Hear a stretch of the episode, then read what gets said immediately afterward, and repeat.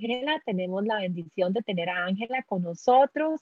Ángela Jacobo, que nos ha estado acompañando por los últimos eh, seis martes que hemos estado compartiendo, ¿verdad? Eh, del, del duelo, los cinco pasados. Y ahora vamos a hablar de la diferencia entre las emociones y los sentimientos, que es un tema muy complejo, ¿verdad? Pero que eh, pues es importante para nosotras entender la diferencia y yo quiero y yo quiero eh, simplemente todo suena cuando uno está en el aire, qué emoción, ¿verdad?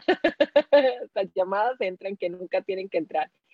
Este, yo quiero nada más así como para darle la apertura y que Ángela arranque, si encuentro mis notitas aquí, nada más explicar, dice, las emociones son reacciones psicofisiológicas que ocurren de manera espontánea y automática. En cambio, los sentimientos son la interpretación que hacemos de esas emociones y se pueden regular mediante nuestros pensamientos. Así que podríamos decir que la diferencia entre emociones y sentimientos, y está en que las emociones se producen de manera inconsciente y los sentimientos son la forma consciente de las emociones que tienen un componente más racional. Ángela, la noche es tuya, el espacio es tuyo. Hola, hola, ¿cómo están? Qué bueno poder cerrar con ustedes con este tema tan bonito, sobre todo porque no entendemos, ¿verdad? Siempre se confunde eh, emociones con sentimientos y parte eh, de, bueno, de, yo creo que la motivación que tuvimos para hacer este programa es que la gente preguntaba mucho, es que yo tengo esta emoción, ¿no? Eso es un sentimiento, entonces, ¿qué es la diferencia, verdad? Entonces entendíamos que la gente confundía un poco los términos y es importante dentro de todo proceso psicológico poder tener esa diferencia, entender cuál es la diferencia, porque a veces las emociones nos pueden llevar, por ejemplo, a cuadros ansiosos o a cuadros depresivos. Entonces es importante tener claridad de cuáles son las emociones básicas y este, qué, sentimiento, qué son los sentimientos y cómo nos, de manera consciente, ya tenemos esos sentimientos. Eh, ya podemos irnos después de la explicación que diste, Ingrid, muchas gracias. no, no, ya, es que eh, lo resumiste súper bien. Entonces, pero bueno, vamos a, ampliarlo ahora más. Lo resumió eh, Google. bueno, vos no lo explicaste. necesito que me hagas co-host.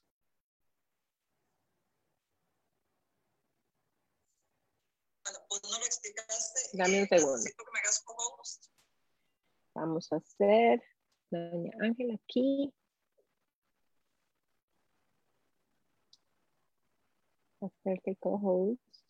Ok, ahí está ya. Lista.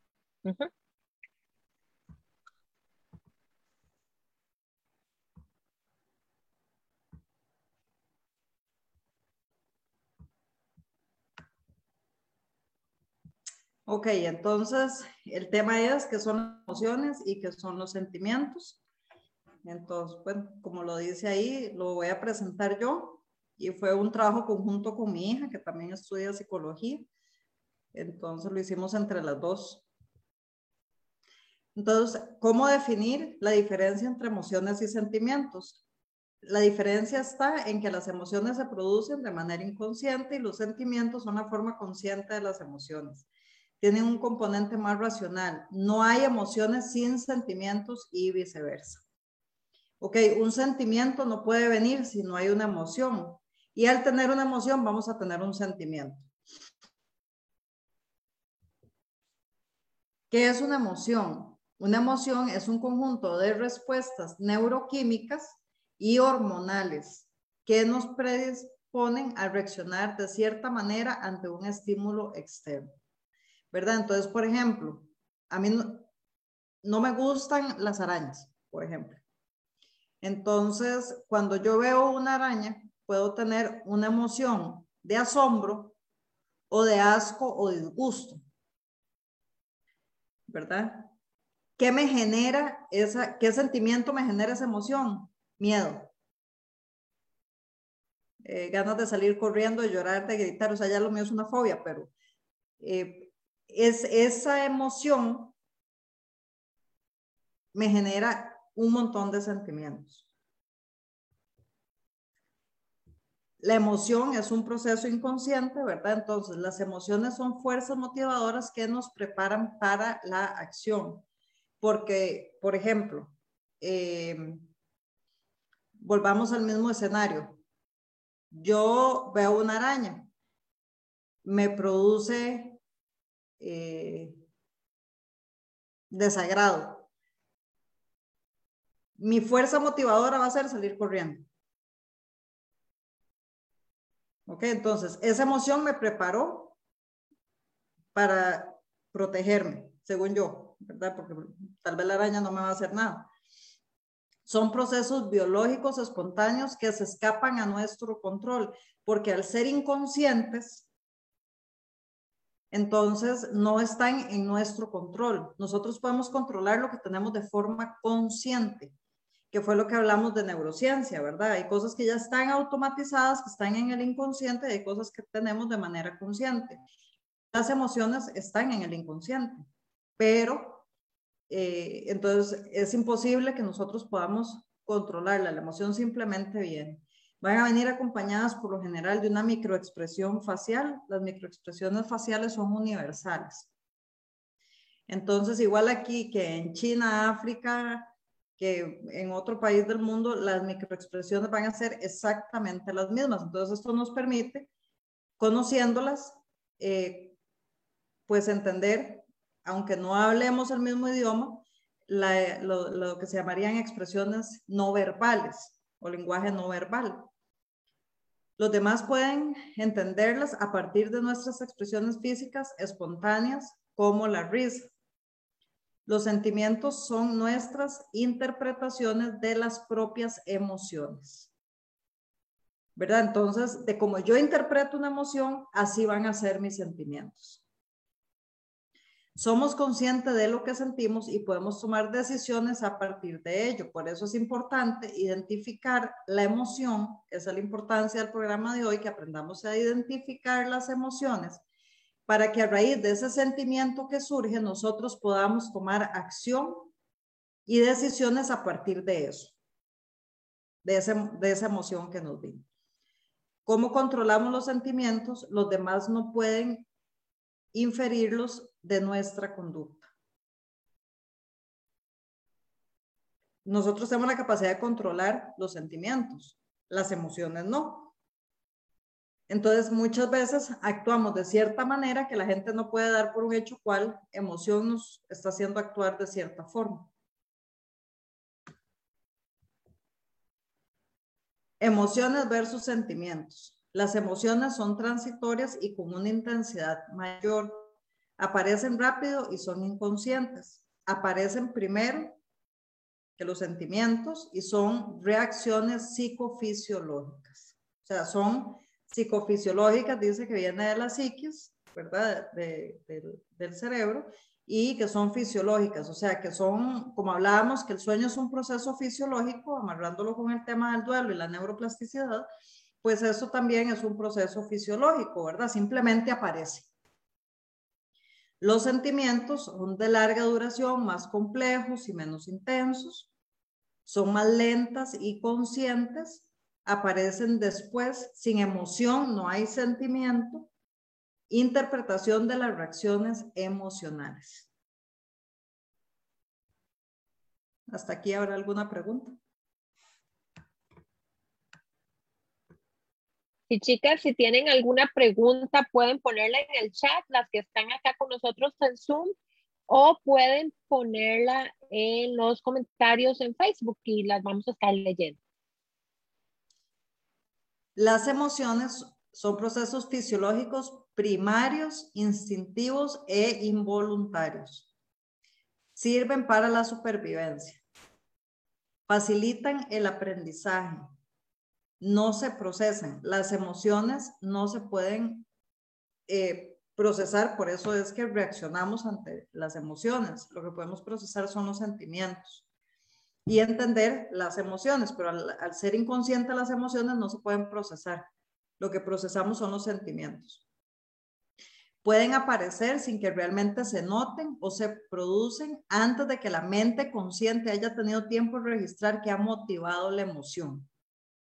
¿Verdad? A veces tal vez nos pasa algo y reaccionamos en enojo o ira y tal vez no entendimos el por qué. Entonces tenemos que irnos a la raíz de cuál fue la emoción que me detonó este sentimiento.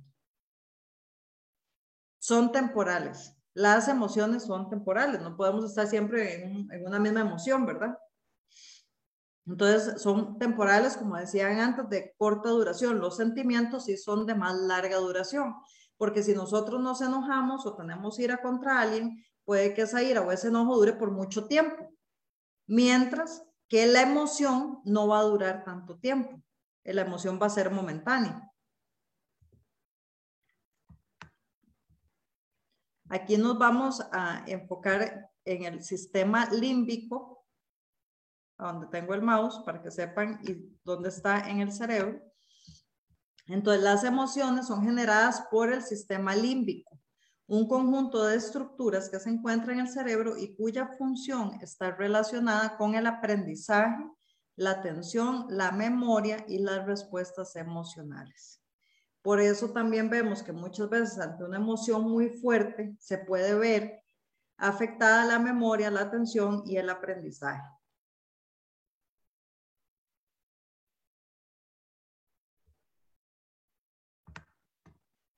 ¿Se está viendo bien la presentación? Ok, es que me salió ahí un mensaje como que había gente que no lo podía ver. No, sí se ve bien. Ok.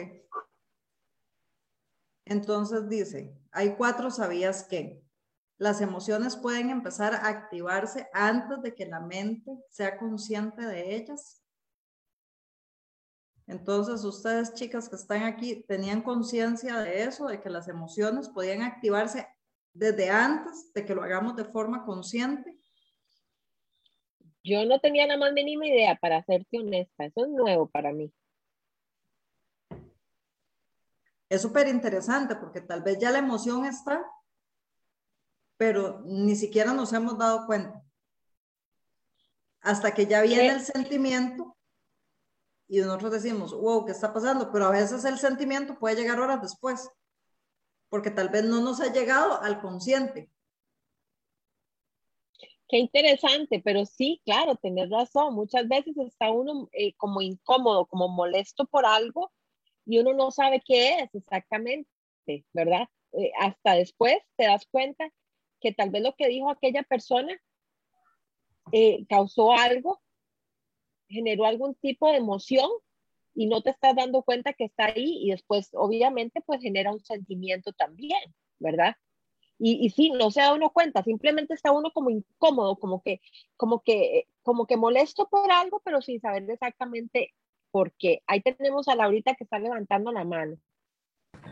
Hola, sí, buenas noches. Incluso es muy curioso porque, bueno, creo que tal vez no seré la única, que muchas veces uno está experimentando algo extraño, ¿verdad? Que no es tan normal en uno y, y te toca sentarte y decir, a ver, ¿qué fue lo que pasó?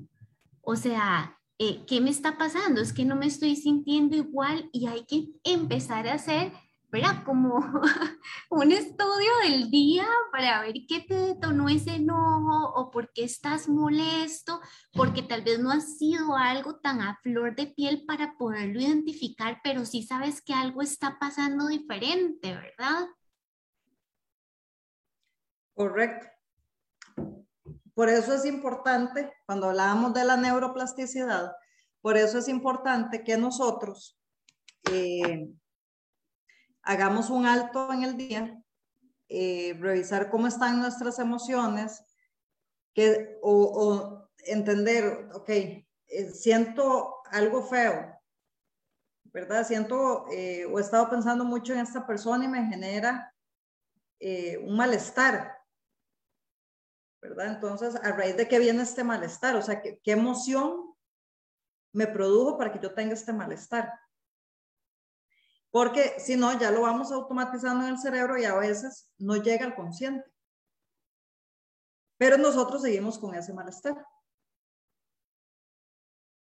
Y eso es eh, parte de lo, que, de lo que hablábamos en la neuroplasticidad, ¿verdad? Por lo tanto, es difícil controlar lo que nos despierta la emoción. ¿Cuántas veces nosotros podemos controlar nuestros sentimientos?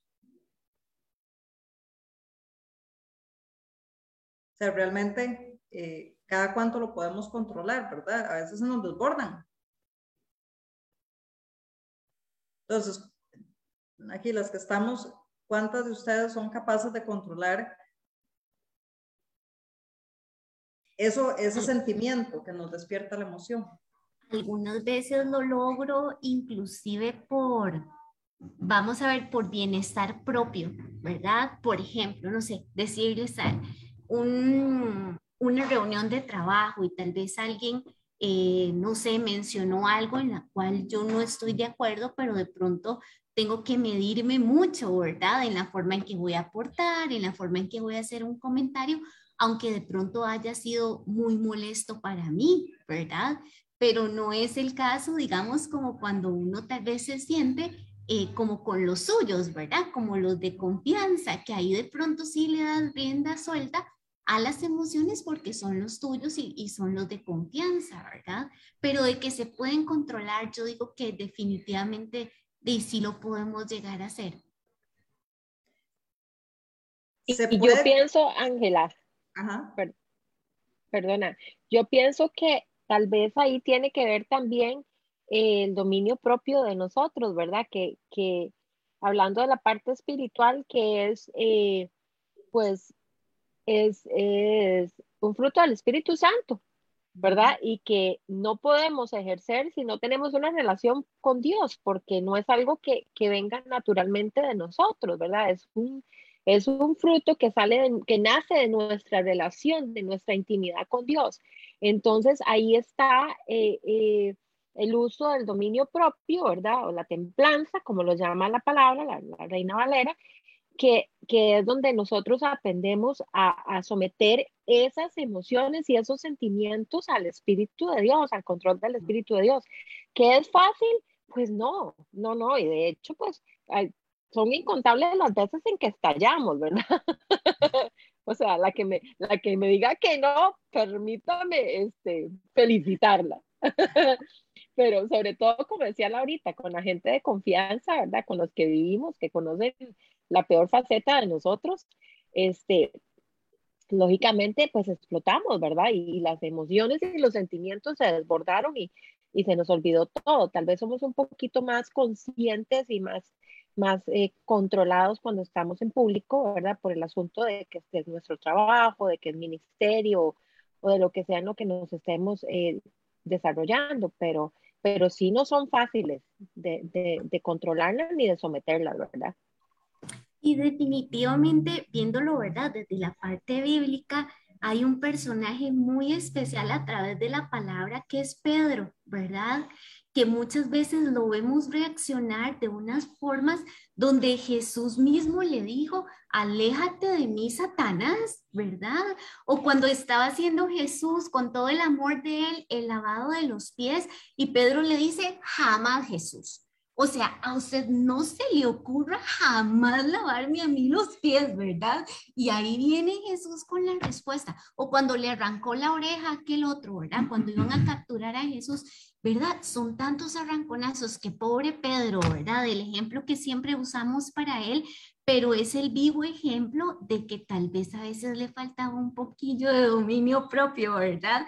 Para poder reaccionar, porque yo siento que de verdad eh, las emociones de pronto le ganaban mucho, ¿verdad? Y esos sentimientos lo atrapaban de forma tal que, no sé, a veces decía unas cosas tan descabelladas, ¿verdad? Sí. Por eso es importante que a raíz de los sentimientos entendamos qué emoción nos produjo eso, para que podamos tener exactamente ese dominio propio. Y el pobre Pedro sí, siempre lo usamos para todo, hasta para la parte temperamental, ¿verdad? De hecho, el temperamento más complicado lo comparan siempre con Pedro, a la luz de la palabra. Espérense, tengo que correr el... Las emociones son potentes y difíciles de reprimir estamos hablando de las emociones, los sentimientos, tal vez si los podemos reprimir. Como dijo Laura, ¿verdad? Si estamos en un círculo de confianza, eh, tal vez las vamos a soltar más así a lo... Pero si estamos en, en el trabajo o en un ambiente desconocido con gente que no conocemos, eh, los sentimientos los vamos a poder reprimir, la emoción no. ¿Y dónde se va a reflejar que no pudimos eh, reprimir la emoción? En la expresión facial, correcto. ¿Verdad? Este, que es de la, la teoría de Paul Ekman, que de hecho eh, hay una serie muy famosa que hicieron en base a esa teoría que se, llama, Light to Me. Lastimosamente la bajaron como de todos los streaming, entonces nunca más la pude volver a ver, pero era increíble eh, esa serie. Las emociones pueden anular nuestros impulsos fundamentales. Ejemplo, el miedo puede anular el líbido. Entonces, eh, hay muchos impulsos que las emociones pueden anular. Entonces, por eso es tan importante estar conscientes, pero sobre todo, lo importante hoy es que aprendamos a distinguir entre emociones y sentimientos, porque emociones, hay algunos que manejan teorías de 8, de 9, ¿verdad? Yo me baso en las 6 de Paul Ekman, que fue el que hizo como es esta separación y el que es, tiene el estudio más completo sobre las, sobre las emociones y las microexpresiones faciales. Entonces yo siempre me baso más como en la teoría de Paul Ekman, que fue el pionero en esto. Entonces vamos a ver las seis emociones básicas, como les dije, según Paul Ekman. La ira, ¿verdad? Siempre, eh, espérense porque quiero ver las caras a las que están. Em, entonces, tenemos a veces esos estallidos de ira. La ira sería una emoción. El sentimiento que puede ser sudoración, ganas de vomitar, em, dolor de cabeza, gritos. ¿Ah? Calor. Calor. ¿Verdad? Esa puede ser el sentimiento que nos genere por eso se dice que también que son fisios psicológicos, porque puede presentarse tanto a nivel corporal como mental. ¿Verdad? Hay gente de que inclusive hasta de, de la ira o el enojo empieza a sudar o empieza a temblar.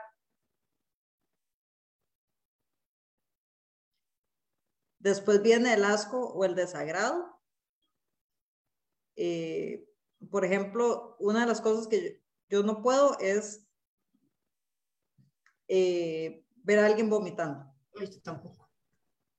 Porque yo tengo eh, hemetofobia, entonces yo no puedo, ni siquiera soy capaz de vomitar. O sea, yo estoy intoxicada con mariscos y no puedo vomitar, porque me da pánico, terror y horror. Entonces, yo siento que me voy a morir si vomito. O sea, es una fobia, pero terrible. Entonces, yo veo a alguien vomitando y como uno tiene el arqueo del reflejo cuando ve a alguien vomitando. Entonces, mi hija, con decirles que desde el año y medio más o menos, ella sabía que si vomitaba tenía que recoger su vómito si el papá no estaba porque la mamá no se lo iba a limpiar. ¿Verdad? Y esa chiquita vomitaba así facilísimo. Y yo, ella sabía y hasta la fecha se muere de risa con 22 años y me dice, qué bárbara, mami, vos me hacías limpiar mi vómito. Yo no soy capaz, ¿verdad? Y me produce asco, desagrado y si hubiera alguna categoría más, me la produciría también. De hecho, por eso puse como este viscoso. Después puse el miedo. Iba a poner arañas, pero le tengo fobia a las arañas, entonces les tocó cucarachas. pero aquí lo interesante de esto es que vayan viendo, claro, estoy poniendo tal vez expresiones muy exageradas, pero estas eh, microexpresiones, como lo dice, microexpresiones se presentan por, en un segundo. Por eso nosotros trabajamos mucho con esta parte y es, es tan importante que eso nos lo ha quitado mucho la pandemia, poder estar en la presencialidad, ¿verdad? Porque es importante ver estas microexpresiones aquí las vemos exageradas, pero son cosas de segundos, porque obviamente uno no se va a quedar con esa cara media hora. Dios libre las arrugas.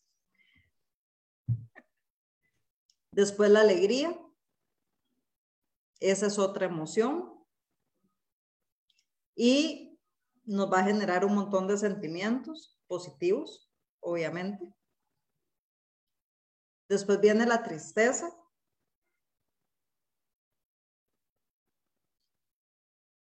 Y la sorpresa.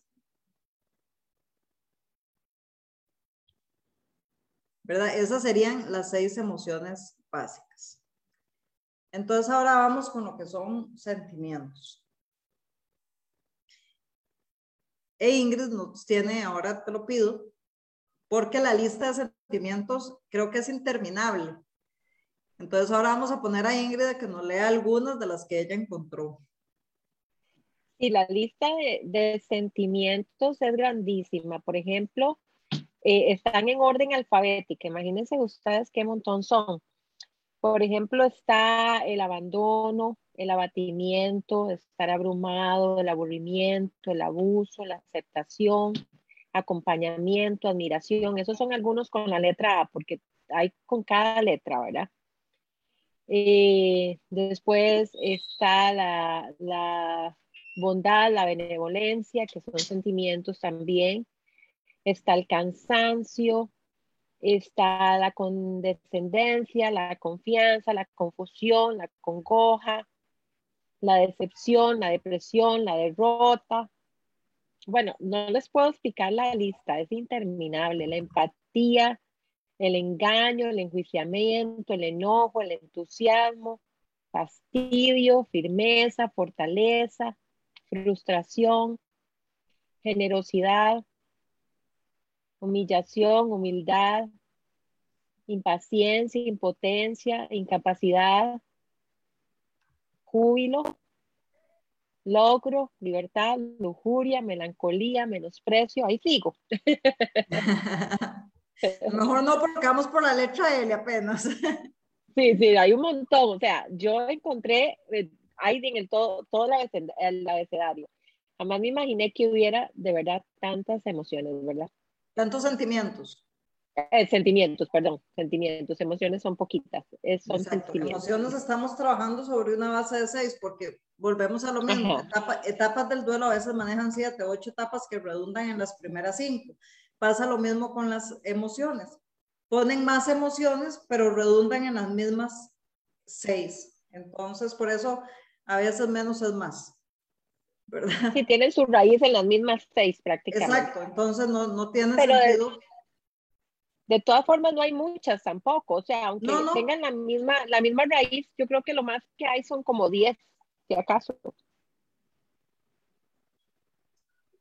Yo me acuerdo hasta nueve, no he visto ninguna de diez, pero sería interesante ver si ya han puesto alguna nueva, como esto siempre lo van actualizando. Entonces, ¿qué es un sentimiento? Un sentimiento es la suma de emoción más pensamiento. Por lo que su base es cognitiva con un componente subjetivo. ¿Qué quiere decir esto? Que los sentimientos se deben a las interpretaciones que hacemos de nuestros sucesos internos y externos. Es subjetivo porque cada uno hace su interpretación ¿verdad? Nadie puede interpretar mis emociones por mí y es importante entender que es la suma de la emoción más el pensamiento. Porque ya nosotros al tener un sentimiento, ya estamos teniendo un pensamiento y vino a raíz de una emoción. ¿Verdad? O ese pensamiento nos llevó a una emoción que nos produjo un sentimiento. Una emoción se transforma en sentimiento en la medida en que uno toma conciencia de ella. Es decir, cuando etiquetamos una emoción de manera subconsciente y emitimos un juicio acerca de ella, los sentimientos derivan del pensamiento y el pensamiento precede al sentimiento. Entonces, los sentimientos se derivan del pensamiento Acordémonos, pensamiento más emoción y el pensamiento precede al sentimiento.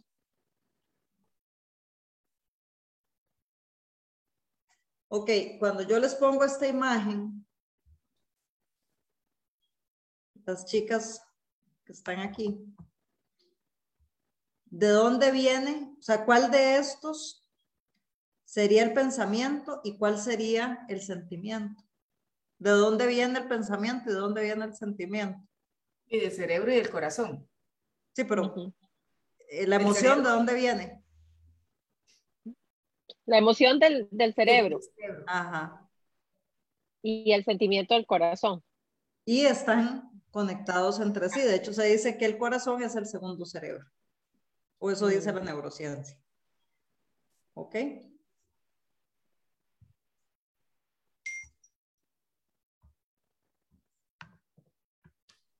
Entonces, esta sería la diferencia.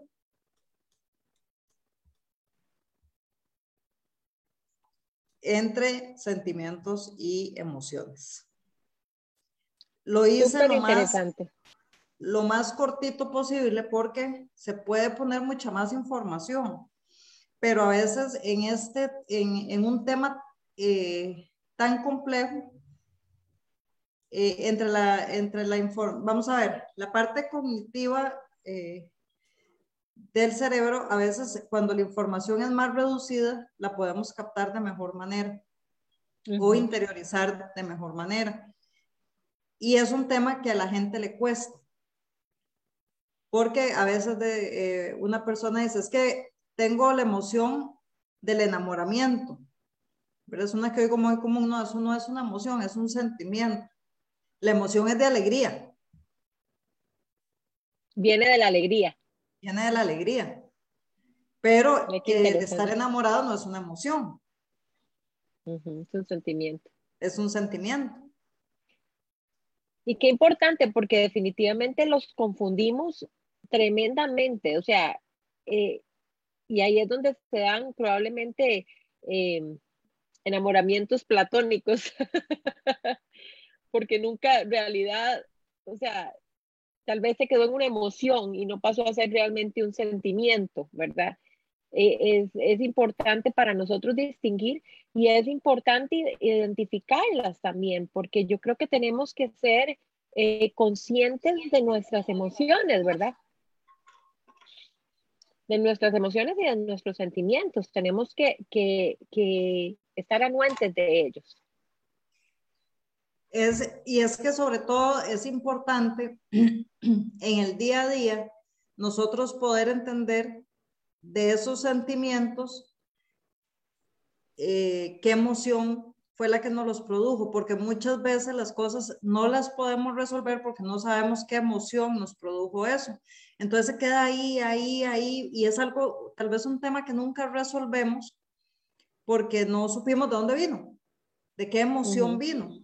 ¿Verdad? Y va muy ligado con el pensamiento, como vimos. O sea, todo eso es un proceso muy, cognitivo.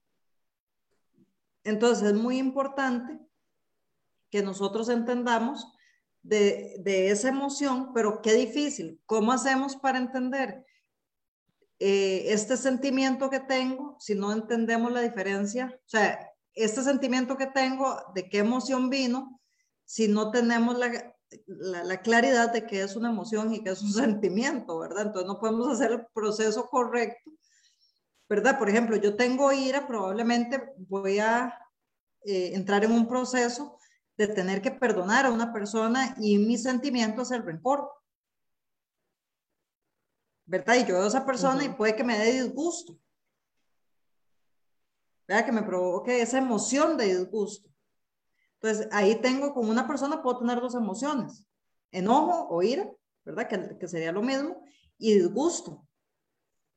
Entonces, tengo que entrar en un proceso de perdón, pero si no encuentro, como la emoción es inconsciente, si no encuentro ese inconsciente, ¿cómo lo proceso? ¿verdad? Entonces nos quedamos de que eso quedamos a la persona y torcemos ojos o evitamos a la persona o, o entramos en un proceso de, de, de, inclusive a veces decir, uy, ojalá que le pase tal cosa, ¿verdad? O sea, no, tenemos que entrar en un proceso consciente para entonces llegar eh, a, a, perdonar a esa persona, ¿verdad? Sacar esas semillas tóxicas, hablando de la parte de neuroplasticidad, esas semillas tóxicas que tenemos dentro de nuestro cerebro, que sería la falta de perdón.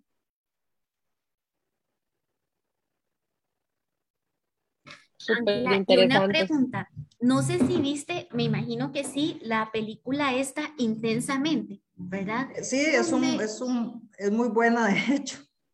Eso te quería preguntar, que, ¿verdad? De acuerdo a tu conocimiento y a la, y a la profesión, ¿cómo evalúas, verdad? Y como la exposición de todas estas emociones y sentimientos en la película. Sí, es, eh, bueno, es que la película está hecha por expertos, ¿verdad? O sea, se le pidió a, expertos en la materia que ayudaran con, con, esta, con esta película de manera, ¿por qué? Porque se busca también mucho eso. Yo siento que con esa película se busca mucho eso, ¿verdad? Que tanto niños como adultos aprendan a identificar las emociones y los sentimientos. Entonces sí es un muy buen referente. De hecho, yo las imágenes que iba a poner era de intensamente, pero al final eh, me faltaba una, porque creo que ellos manejan cinco nada más. Entonces, eh, y yo sí me baso más en la teoría de Paul Pues yo ni sabía cuál era esa, esa película, la tuve que buscar, es Inside Out, ¿verdad? ¿Cómo se llama en inglés? Creo que sí. Ajá, sí, no la, no la he visto yo. Que no me había percatado hasta cuando diste la lista y dijiste alegría. O sea, porque si alguna me impactó en la película ella, me encantó ella. Entonces, donde menciona esa alegría, yo, claro, la película, ¿verdad? Sí, sí, sí. Sí, está, está muy bien estructurada la película porque lógicamente se buscó ayuda de expertos para hacer esa película. Entonces está hecho ser una buena película para ver hoy en la noche. Así repasamos el tema. interesante, muy interesante, la verdad. Perfecto, voy a buscarla. Voy a buscar. Sí, creo que está en Disney. En Disney Channel creo que está. Ok. Y, y también me pareció súper, muy interesante, Ángela, eh, que nos dijiste que en la emoción, el, como la expresión, ¿verdad? De la cara, que eso realmente es instantáneo. De hecho, bueno. Instantáneo e inconsciente. exacto, les cuento que igual estaba en una reunión por Zoom y, bueno, y sí, o sea, escuché un, un, comentario de alguien que no me gustó y yo tenía la cámara encendida. Estaba con mi esposo y en automático yo hice una expresión con mi cara. Y él entonces, como por debajo, ¿verdad? De la mesa, me, me toca el pie como lado, o sea, eh, ¿verdad? Controles de verdad. Y fue algo que yo, mira, quería de verdad que la tierra me tragara. Yo decía, ay, ¿cómo se me ocurrió? ¿Verdad? No sé quién me vio, quién no me vio, pero sí en automático y ni siquiera lo pensé. Entonces, de verdad que las características que nos definiste eh, en las emociones, bueno, de, calzan perfectamente donde uno se hace como ese estudio, ¿verdad? Definitivo, qué interesante. Sí, no, y, la, y vamos a ver, de hecho, cuando, por ejemplo, hay un asesinato y necesitan resolver el caso y no saben si la persona que está eh, que hablaron como, como el asesino, por ejemplo. Sospechoso. Ajá, es, eso no es. Eh, se llama un experto en microexpresiones faciales, se usa sobre todo mucho en Estados Unidos, que es donde hay más gente como experta en eso, eh, para que durante la entrevista eh, vayan analizando las microexpresiones, se graba eh, la entrevista, la persona normalmente está detrás de un vidrio que no lo pueden ver, este, se graba la entrevista y se va pausando para poder detectar, porque como son a veces, o sea, de verdad que son por microsegundos. Entonces, eh, vamos a ver, y las emociones en el ser humano realmente se pueden controlar o las controlan más a partir de los 85, 80, 85 años. Entonces, imagínense que la mayoría tal vez no vamos a llegar a controlar nunca nuestras emociones ni nuestras expresiones faciales. A mí me pasa mucho, ¿verdad? Que a veces me dicen, ¿estás molesta? Y yo, no, pero los ojos me están echando fuego, ¿verdad? Por más que yo no quiera. ¿Verdad? Entonces, Uno, yo, yo soy una que a mí me, hasta con la voz por teléfono me dicen, te pasa algo, ¿verdad? Y yo, con la voz, con los ojos, y yo hablo con las cejas, con todo, yo hablo con todo, o sea, se me nota todo a mí.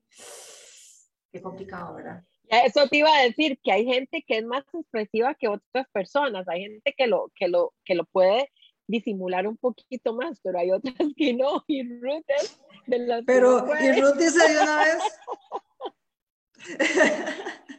Yo sí, habló con, la cara, habló con la cara ella y con el tono de voz y todo, o sea, es así, es vaciloncísimo, porque yo que tengo años de conocerla, o sea, lo puedo, lo puedo decir porque siempre ha sido así, ¿verdad? Por ejemplo, Barbie, que no está con nosotros, no nos pudo acompañar, ella es un poquito más comedida con sus expresiones, es más cuidadosa. Yo, no soy como, yo, yo, yo, yo depende, no puede ser psicóloga, ¿verdad? No podría.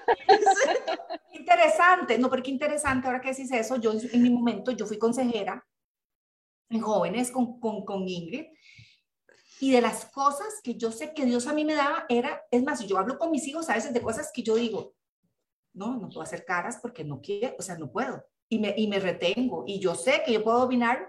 Y Rebeca me cuenta cosas y que yo podría hacer, ¿qué? Por decirte, y yo, ah, ok, yo, Señor, ¿qué es esto? Ahora yo, solo Dios me da la paz y que no, me, no se me muevan ni se me den vuelto a los ojos, ¿verdad? Pero sí lo puedo hacer, he tenido que aprender a hacer, sobre todo con mis hijos, con mis hijos, con mis hijos sí lo, sí lo, sí lo domino, pero en la calle no, dijo, en la calle no. No, porque, porque ahí la diferencia es que ahí, perdón, Ingrid, la diferencia es que ahí te estás preparando para una conversación y para que te puedan decir, porque yo también, yo cuando tengo que hablar un tema complicado con mi hija me puedo controlar. Con los pacientes yo me puedo controlar porque sé eh, de que lo que me van a contar probablemente me pueda sorprender o me pueda generar una emoción o que un paciente a veces pasa que dice algo que tal vez no me mole, que me molesta eh, una vez una paciente llegó y me dijo, es que yo siento que usted va, que vamos muy lento. Y de era, es que ella no estaba trabajando en el proceso, entonces no era yo la que iba lento, ¿verdad? Ahí es un 80-20, 80 el paciente, 20 yo. Entonces de, tuve que decirle muy sinceramente, no, es que la que va lento en el proceso es usted. Pero sí en el momento, eh, dije yo, eh, eso de, de, echarle la culpa siempre al tercero y no verlo de uno. Entonces, en el momento, lógicamente, a mí me molestó. Tuve que controlarme un montón y poder decirle, no vea, doña fulana, lo que está pasando es esto, esto, esto y esto. De qué forma entonces le gustaría que lo trabajemos, ponga parte usted, o sea, ponga su parte, que yo estoy haciendo la mía y Dios la de él. Pero, ¿verdad? Entonces, cuando uno está como preparado, es más fácil controlarla pero si nosotros, como lo que le pasó a Laura, ¿verdad? Está en una reunión y alguien dice algo que no le gusta y ella le seguro, ¿verdad? Levanta la ceja y tuerce los ojos. Así mismo. sí, yo, yo... yo... la entiendo porque a mi marido me ha pateado abajo de la mesa. Yo, deje de patearme, déjeme. Así le digo. Él, todo serio. Ya, ya, ya déjeme, ya, ya, es que tengo que decirlo, tengo que decirlo. Y Willy me patea y me patea y yo, uy, no. Sale Facebook Live, exactamente. Sale del Facebook Live. No, es muy interesante. Es, es, así, correcto. Incluso lo, lo, que decías, Ingrid, porque, bueno, la, la, comunicación, por ejemplo, ahora que hablabas con respecto a Ruth, que has compartido con ella hace mucho tiempo, ¿verdad? De pronto yo no podré leer esas cosas en Ruth porque recientemente eh, la, la, veo, ¿verdad? Pero a que sí me lee, a que sí me lee, Laura. Pero como la, la comunión, ¿verdad? definitivamente te delata muchísimo, como decía ahora Ruth, el tono de la voz y ciertas cosas las detectas, pero porque ya tienes una relación con esa persona, ¿verdad? Es como cuando el esposo dice, ¿qué te pasa? Y, y uno, eh, no, no me pasa nada, y, y realmente sí te pasa, ¿verdad? Pero, Entonces, pero Laura, sí, eso sí se puede desarrollar y todos tenemos la capacidad, si no los psicólogos nos moriríamos de hambre.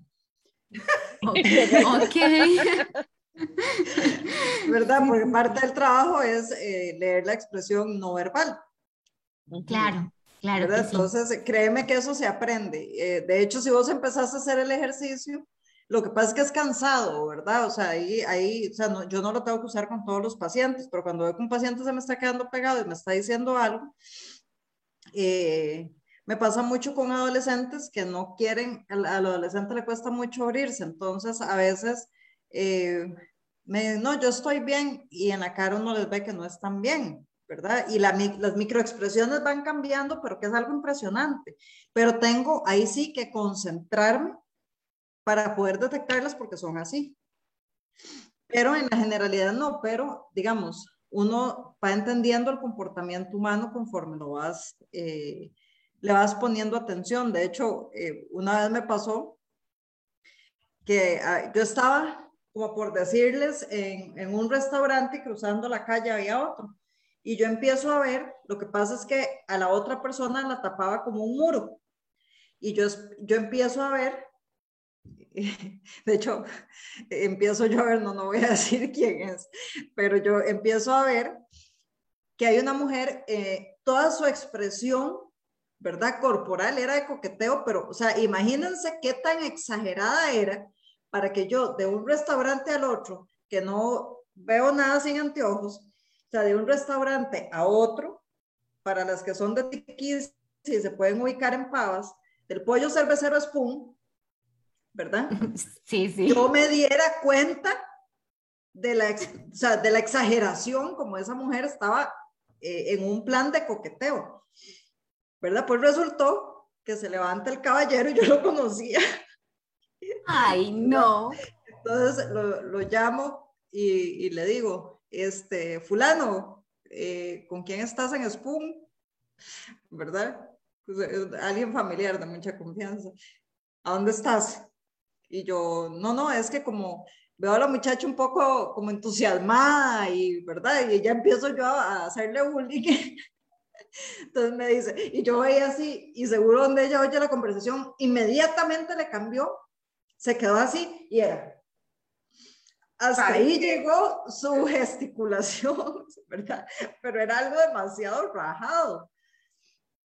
Entonces, claro, a mí todo me va a llamar más la atención por mi profesión, pero sí, era increíble. Este, o, o a veces eh, vemos una pareja comiendo y tal vez están comiendo, no están hablando, pero de ahí uno le ve donde le salen fuegos y chispas a cualquiera de los dos, especialmente a la mujer, ¿verdad? La mujer somos más expresivas en eso y nos Es que eso era lo que iba a decir. Eso era lo que iba a decir, que nosotras las mujeres, ¿verdad? Como somos tan complejas y somos tan emocionales, es, más fácil para nosotros enseñar este, cómo nos sentimos, ¿verdad? Porque de ahí es, es, es más difícil controlarlo. Pero una vez más, yo pienso, vuelvo a lo mismo que decía anteriormente, ¿verdad? O sea, como mujeres debemos de, de como hijas de Dios, debemos de, de, de, de, usar el dominio propio, ¿verdad? Para, para que eh, pues las emociones no nos controlen. Que sean, eh, como Para que los sentimientos no nos controlen, porque acordate que la emoción es inconsciente, ¿verdad? Sí, la emoción es inconsciente. que, que son eh, las ¿cómo es que lo dice esta Lisa Turkus? Ella dice que, yo no sé si lo usa como los sentimientos o las emociones, son indicadores, no son eh, controladores, ¿verdad? Entonces... Los sentimientos sí son indicadores. La, la emoción no sí, nos, sí nos controla porque es inconsciente. Correcto, correcto.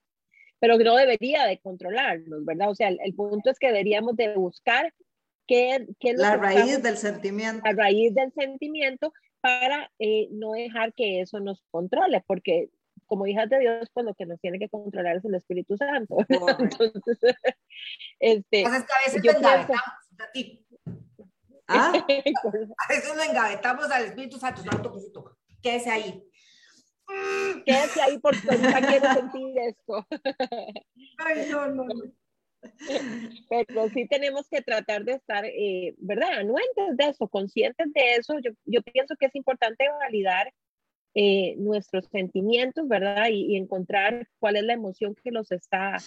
Eh, y las emociones. Es más importante validar las emociones, porque nosotros tendemos, el ser humano en general, tendemos a invalidar la emoción. Okay. Porque, porque yo lo veo ahora dijimos que las emociones son subjetivas. Entonces, yo puedo tener ira y Ruth decirme, no, Ruth no es un buen ejemplo. Porque ¡Oh! Después me que no voy. bueno, vamos a poner a Ruth que sea de enojo. Este, y, y, Ruth decirme, pero ¿por qué te estás enojando si eso no es nada? Ah, eso, eso sí es importante, ¿verdad? Para ella. ¿verdad? me está invalidando. Para, vos sí. Me está invalidando mi emoción según mi cosmovisión, que es como yo percibo las cosas, como yo veo las cosas. Entonces, desde ahí ya, o sea, ok, logré identificar la emoción y Ruth me dice, no, ¿verdad? O sea, ahí más bien es, ok, ¿por qué? ¿Por qué te enojaste de esa manera? ¿Verdad? Tenemos que validar las emociones. Aunque a nosotros nos parezca que es una tontera, tal vez no. Ángela, y, y, es complicado, bueno, yo lo veo un poco complicado con los niños, por ejemplo, ¿verdad? Sobre todo cuando todavía no, no hablan tan claro, ¿verdad? Eh, ¿Cómo poderlos encaminar a ellos, ¿verdad? Hacia un dominio propio, aunque parece que es una palabra muy adulta, ¿verdad? Eh, a ellos que son pequeñines, digamos, tengo un sobrinito de, va a cumplir dos años y él al año ya era un hablantín de primera clase y ahora es un hablantín de primera clase. Hay algo curioso, bueno, no sé si, si, si aplica o no, pero fíjate que una vez lo llamó este, por videollamada por el tema este de la pandemia, que no se podía estar viendo tanto, ¿verdad? Y, y él estaba llorando ya porque tenía mucho sueño, ¿verdad? Entonces, yo, mi amor, no quiere hablar con tía Laurita y él, no, no quiero. Entonces yo le hice la expresión de ponerme a llorar, ¿verdad? Y yo con mi expresión ahí toda dramática, llorando y llorando yo, ¿verdad? Y vas a creer que ahora cada vez que yo lo llamo y él me dice, tía Laurita, tía Laurita, llore, llore, me dice, porque es lo que él recuerda de ese día que le daba tanta gracia a él, donde él me veía llorar, ¿verdad? Haciendo yo todo el teatro que lloraba, ¿verdad? Y yo, qué increíble cómo uno les transmite a ellos, ¿verdad? De pequeñitos, y ahora cuando por ahí se le haga un berrinche, ¿cómo le voy a decir yo, Josué, no llore, mi amor? Si fui yo el ejemplo de la expresión, ¿verdad? E, en ese sentido. Entonces, ¿cómo, ¿cómo ayudarles a ellos con eso, ¿verdad? Con el control de sus sentimientos, si a veces como adultos no entendemos ni siquiera la raíz, ¿verdad? Que es la emoción. Pero por eso es importante la expresión facial, ¿verdad? Porque a raíz de la expresión facial podemos saber qué emoción tiene. Eh, perdón, eh, sí, qué emoción tiene. Y el sentimiento, el, niño lo va a externar de una u otra forma, con risa, con llanto, con alegría, ¿verdad? el sentimiento lo va a expresar, pero con la expresión de, con la expresión de la cara es donde vamos a sacar cuál emoción viene en el caso cuando sean niños que no hablan. Ok, ok. Ángela, y tenemos una pregunta de, de Eileen Quiroz Murillo que está en el Facebook. Dice, em, ¿cómo puede uno tratar de tener paso calma? Porque hay días que por más que uno se controle, siempre saca la ira. Ok, ahí el tema es, en, o sea, ¿qué fue el detonante de esa emoción? ¿ok? Porque también si estamos pasando por un proceso complicado, nos va a costar un poquito más controlarnos. Entonces hay que ver cuál fue el detonante de esa emoción. Sí, sí, ¿qué fue lo que te hizo sentir así? ¿Qué fue lo que hizo que, que, ¿Y en qué te momento, que te estuvieras molestando por todo? Exacto. ¿Y en qué momento de vulnerabilidad estamos? ¿Por qué nos sentimos así? ¿Verdad? Porque también hay días que simplemente nos levantamos, como dicen, ¿verdad? Con el pie izquierdo o con el derecho para las que son zurdas, para que no se sientan excluidas. Pero definitivamente, eh, de, a veces ya nos levantamos temperamentales. Acordemos que la emoción tiene un componente hormonal también. Y lo puse porque eh, a las mujeres a las, a las que más nos afecta eso. Entonces también bueno, justamente. perdona, adelante Ángela, perdona. No, que también tiene eso, un componente hormonal, entonces, pero hay que encontrar la raíz de esa emoción que la detonó y manejar los sentimientos, pero sí, a veces sí necesitamos tener esos estallidos para poder calmarnos. Ahora, también detectar si no es un cuadro ansioso, ¿verdad? Sí, que de hecho, mire que ha sido algo difícil eh, para, para mí manejar ahora. Tengo 37 años y antes de mis tal vez 33 años, eh, a mí el tema esto de los periodos menstruales y eso nunca me afectaba en nada, ni físicamente, ni con el temperamento. Siempre he sido como muy tranquila, como, pero a partir de los 33, si hay días, que era lo que yo les decía ahora, yo digo, ¿qué me está pasando? O sea, es que yo, yo así no me siento siempre, hasta que ya caí en cuenta ¿verdad? Que definitivamente mi cuerpo ya está en cambios importantes y es lo que me está produciendo eh, esas eh, emociones, sentimientos que a veces ni me entiendo yo sola.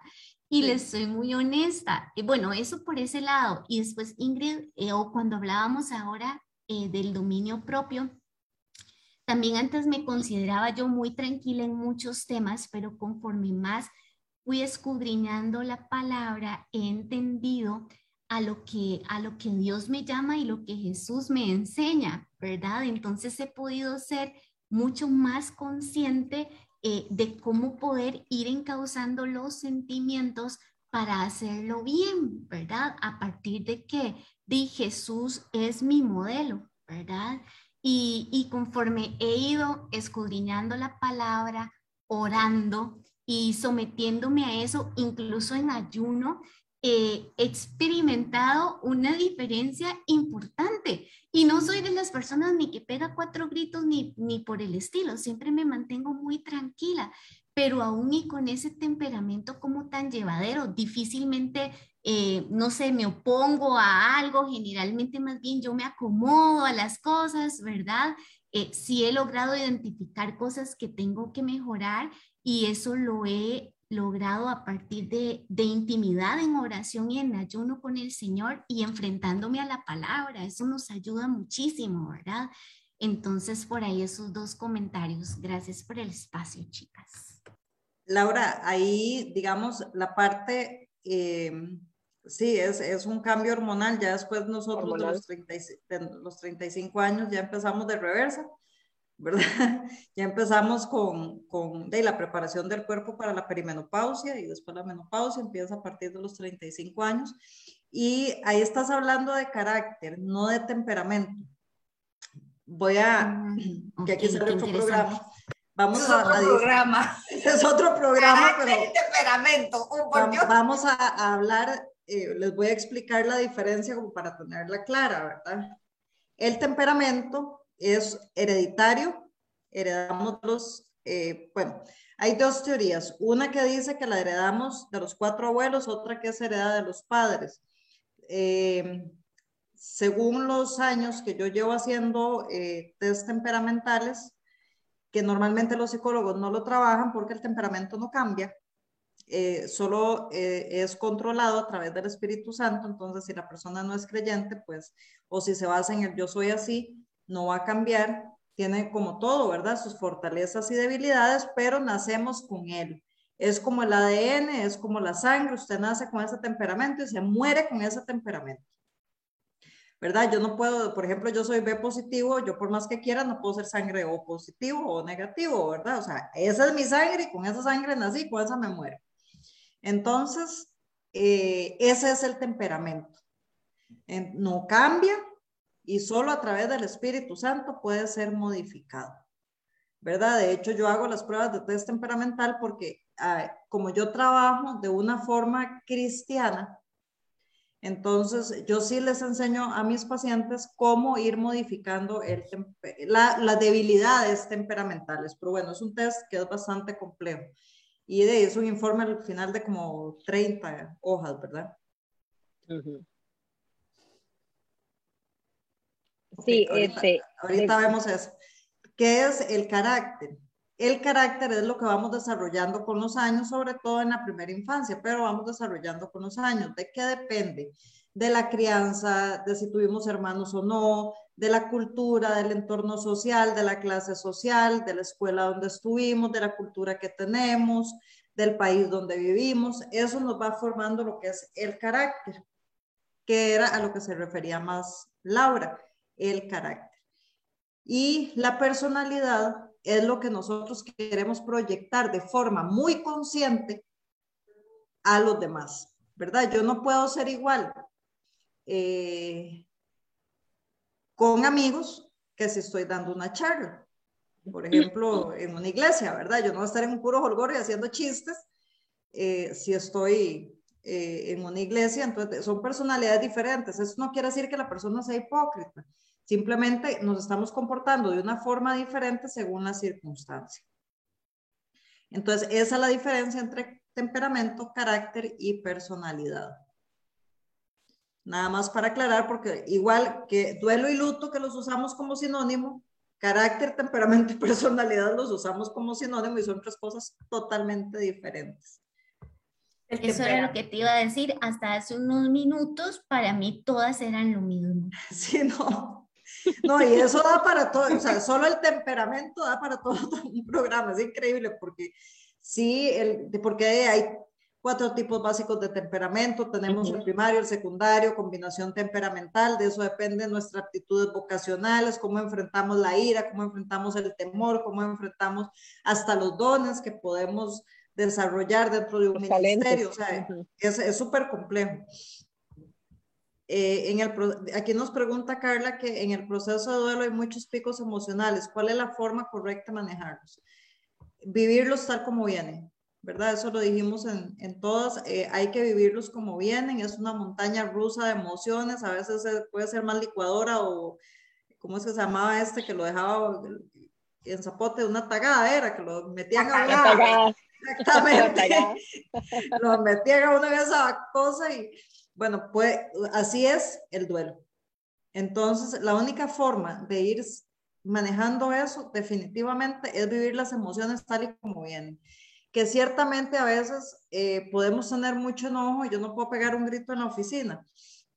Encontramos otra forma de sacar el enojo, puede ser rompiendo una hoja, ¿verdad? O, o, pidiendo un momentito para ir al baño, o si tenemos la posibilidad de salir al patio y pegar un grito, o sea, pero las emociones en el duelo no hay que controlarlas, ni los sentimientos, simplemente como vienen. Porque si no, lo que hacemos es reprimir y después se nos pasa, pero cuando vuelva, vuelve con más fuerza. ¿Verdad? Y vamos retrasando el proceso. Entonces, en el duelo hay que vivirlo como viene. Perfecto. No, vamos a tener que hacer una de los temperamentos, ¿verdad? Nos va a quedar pendiente, pero le vamos a dar un descansito a Ángela porque la hemos tenido trabajando, trabajando fuerte para entre mujeres, ¿verdad? Tal vez en, qué sé yo, en, un mes o algo así. vamos a darle un descanso en un mes. en dos meses. Quería que era un año, queríamos dar el año sabático, ¿no? No, no, yo dije en enero, febrero. No, no, no, tampoco, este, tampoco para tanto. Tampoco es el abuso. Tampoco, tampoco, tampoco, tampoco. Tampoco te abuses. A ver, cuando hablamos del temperamento, porque es un tema muy lindo. De hecho, yo en, en la Universidad de Arquitectura Social, ahorita me estoy estudiando, eh, en la clase se llama el, el, el, el, ¿cómo es? el liderazgo virtuoso. Y habla de, este, de los temperamentos, ¿verdad?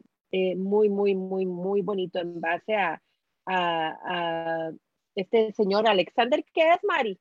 No me acuerdo el nombre, Alexander algo, este, que fue el que hizo ese libro de, de liderazgo virtuoso. Dime, Mari. Estás con Está micrófono. Se me ha olvidado el apellido, pero sí, es Alexandre. Alexander es el nombre, sí. Y los explica muy, muy claro y, te, muestra también esa, esa parte de las debilidades y las fortalezas en las áreas en las que cada persona tiene que trabajar. Es un tema súper fascinante. A mí me, me gusta mucho porque lo ayuda a uno a entender las personas con las que uno está trabajando y entenderse uno mismo, que es lo más importante, ¿verdad? Así que este, tremendo. Pero bueno, ya tenemos no, y ahí la, la, hora. La, la, Ingrid, la cosa con los temperamentos es que si hay que hacer un diagnóstico, porque yo puedo decir, tal vez esta persona, de hecho yo ni siquiera que me la conozco y la aplico y la trabajo y para mí es muy, tal vez muy elemental sacar eh, el temperamento de alguien, pero yo no sé si la persona me está realmente sacando el temperamento o está poniéndome su personalidad. Hay que hacer un test. Mm. Hay que hacer un test. Yo, yo soy sanguínea. Ah, no, ¿quién dice?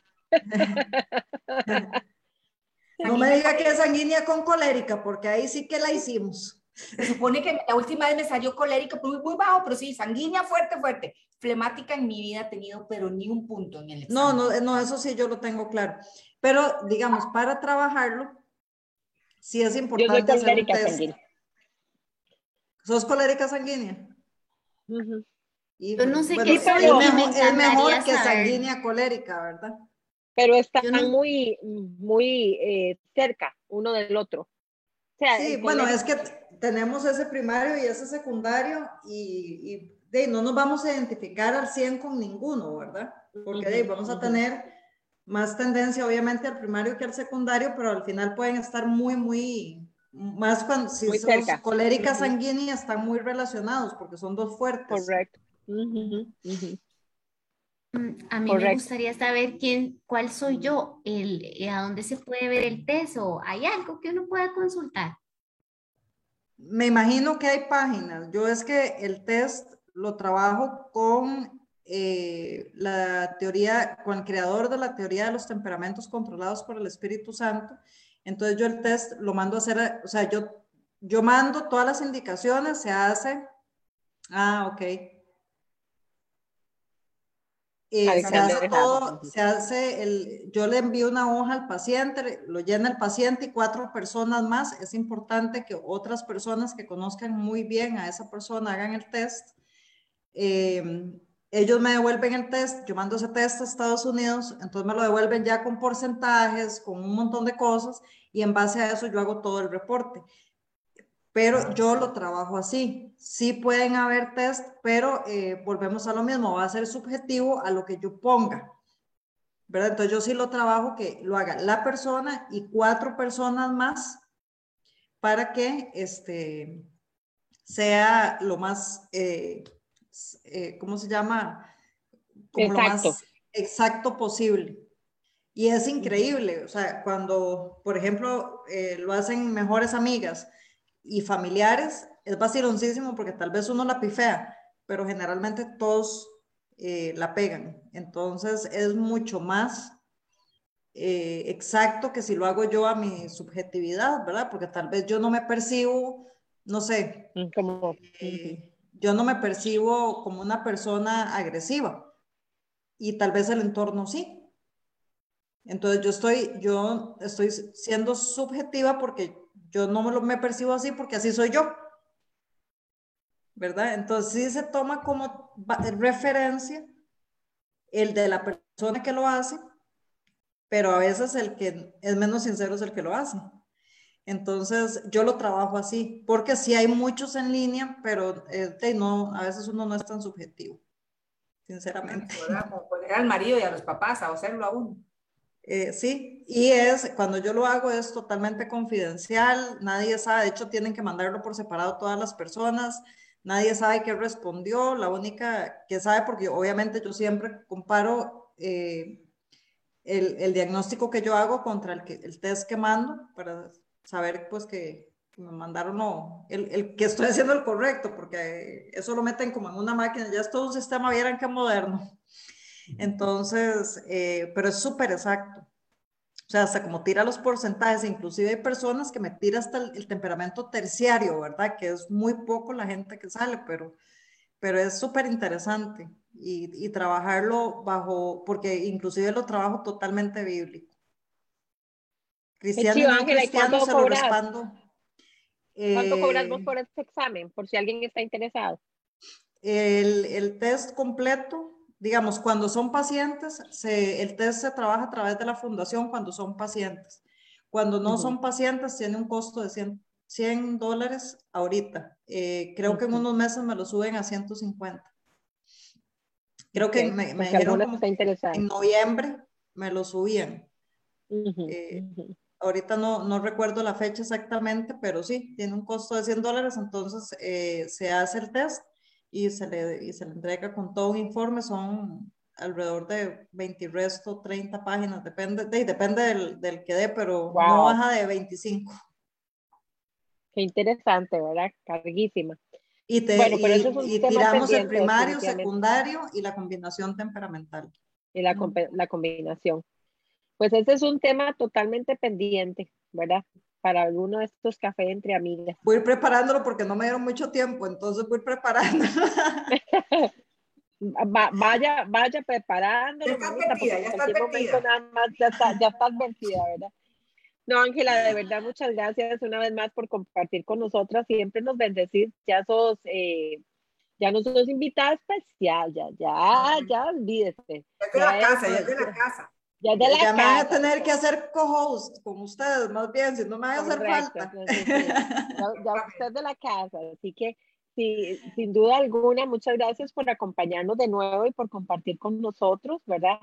Eh, te lo agradecemos montones porque es un, este tema de, de, las emociones y los sentimientos es un tema muy interesante que de hecho alguien eh, preguntó acerca de él cuando estábamos en los talleres del duelo y por eso fue que decidimos que era importante aclararlo, ¿verdad? Y traerlo al, a nuestro café entre amigas. Así que eh, nada más para cerrar, quiero recordarles que todavía les quedan unas horas para registrarse en el acompañamiento del duelo, porque después de hoy en la noche queda totalmente cerrada la registración. Ya no aceptamos más gente. Así que aunque usted llene la forma, no la, aunque usted llene esa formita y ese link que está en Google, que probablemente lo voy a desaparecer después de hoy en la noche, este, eh, ya no, no, no va a quedar registrada porque tiene hoy hasta la medianoche, ¿verdad? Este, para poderse registrar para ser parte del grupo de acompañamiento del duelo. Otra cosa que les quiero recordar, y era el único requisito de parte de Ángela, es el hecho de que tienen que estar desde el principio.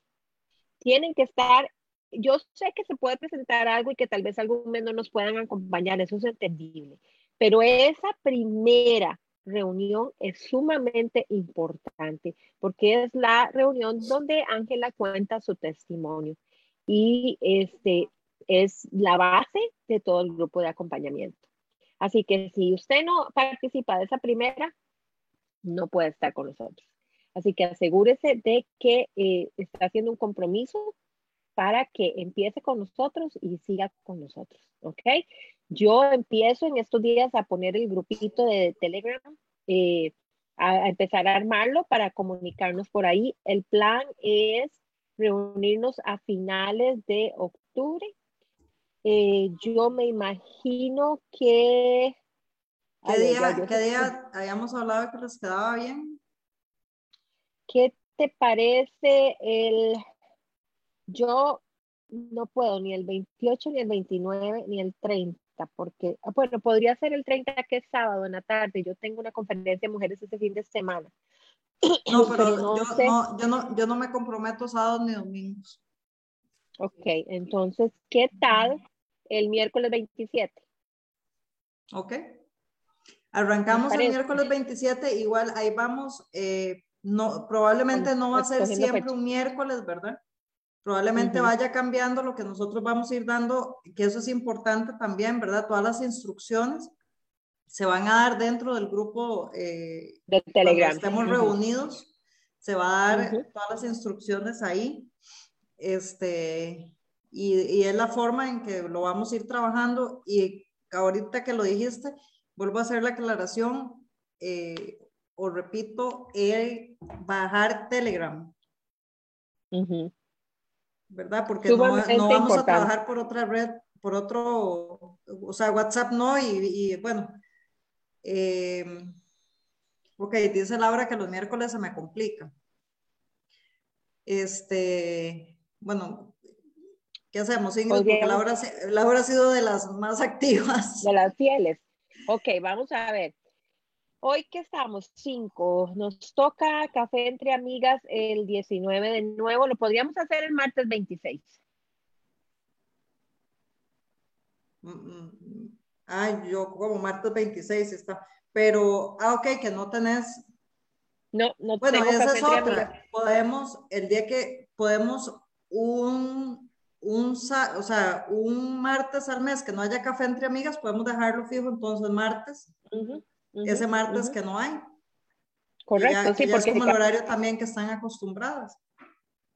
porque nos entonces, sí. toca un café entre amigas cada dos semanas. Entonces, hoy nos reunimos, nos toca el 19 y nos vuelve a tocar hasta el 2, El, do- de, el 2 de noviembre. noviembre. Entonces, si podemos podría el ser el 26. 26. Ok, quedamos el 26. Entonces, podríamos decir que a las 6 de la tarde de Costa Rica, ¿estaría bien? Sí, Sí.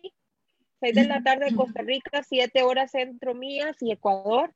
Y este, usted donde cree, donde yo creo que la mayor parte de las que tenemos son ticas, si no me equivoco, pero si usted está en otro país y quiere ser parte del grupo de acompañamiento, calcule la hora. De todas formas, en ese grupo de Telegram, si usted se registra y llena esa forma, ahí nos vamos a estar comunicando y les vamos a estar dando toda la información que usted necesita saber. ¿Ok? Así que no se preocupen, yo no lo, no lo había puesto todavía porque estaba esperando que llegáramos al cierre para agregar a todas las personas al mismo tiempo. Así que eh, quería nada más anunciar eso. Ingrid, y es importante que ya casi estamos llegando a las 30 personas y eh, el grupo habría que cerrarlo en 30.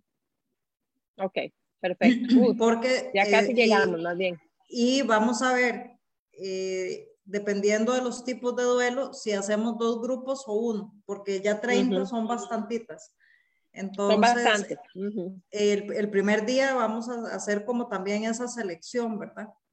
Si dejamos un Sí, solo correcto. grupo o hacemos dos, porque cuando vayamos oyendo, por ejemplo, el primer día que, que ya no sea el día que yo doy el testimonio, sino que oír 30 personas hablando, se puede hacer muy Dura largo, mucho. ¿Verdad? Ujú, puede ser ujú. tres horas, tres horas y media, y creo que Sí, largo. emocionalmente, entonces al rato tengamos que hacer dos grupos, entonces es importante que desde el primer día estemos. Correcto. De hecho, pienso que eh, ese, ahí en, en, aquí en Zoom se pueden hacer subgrupos también, ¿verdad? Que esa es otra. sí, pero no, eh, no puedo estar en dos. Ah, pero no puedes estar en dos. Me encantaría, Bueno. pero no puedo estar en dos. No hay clon, no hay clon para Ángela. Por ¿ibas eso necesito gente que se capacite para que me ayuden. Correcto, correcto. Ruth, ¿qué ¿ibas a decir ¿Cuántas personas hay ahorita? Tenemos 25 en este momento. Acaban de, de avisarme de dos más que acaban de llenar. Ah, sí, correcto. Déjame ver. Déjame ver. Entonces tenemos, vamos a ver, no puedo contar el primero porque eh, tenemos 20, no, tenemos 26 personas en este momento, Entonces, lo que quedan disponibles son cuatro espacios. nada más. Ujú. Sí, porque ya, más bien, ya ahí tenemos que ver si dividimos. Ya, ya sí, ya se nos hizo grande. Ujú. Ese Ujú. primero vamos a estar todas y ya después dividimos los grupos de acuerdo al duelo y ahí, ahí, ahí ven Ángela cómo hace la, la dinámica Lo que, lo que voy a hacer es, en cuanto vos abrís el, el Telegram, vamos a preguntar el tipo de, que cada una nos ponga el tipo de duelo que está viviendo o, o por qué está en el grupo, Está, para así poder está en el- dividir. Ah, está en, en la hojita. tenés, Ok. Está en el spread, el spread de, Ok. de Excel que vos tenés acceso, ahí está, cada una de ellas tiene eh, el, el motivo de su duelo, cada una lo escribió y hasta la edad de cada una está ahí. Ah, ok. Así que tenemos Entonces, esa información. ok, nada más me mandas ya cuando se cierre la actualización y ya yo ahí entonces hago, veo si dejamos un solo grupo, si lo dimos, yo creo que va a haber que dividir. Probablemente. Con sí, permiso. pero si no ¿Y cómo largo. funciona cuando son múltiples duelos, digamos, de hace mucho tiempo? ¿Verdad? Porque, bueno, una de mis invitadas, eh, pues ya es, eh, entra, digamos, en, en, en adulta mayor, ¿verdad? Y entonces a lo largo, ¿verdad? De la vida, pues ha perdido a su mamá, a su papá, a su esposo, a ¿verdad? Entonces, cuando yo le decía, le, lanzaba la pregunta, porque inclusive le ayudé a, a llenar el formulario, me decía, es que son tantos, ¿verdad?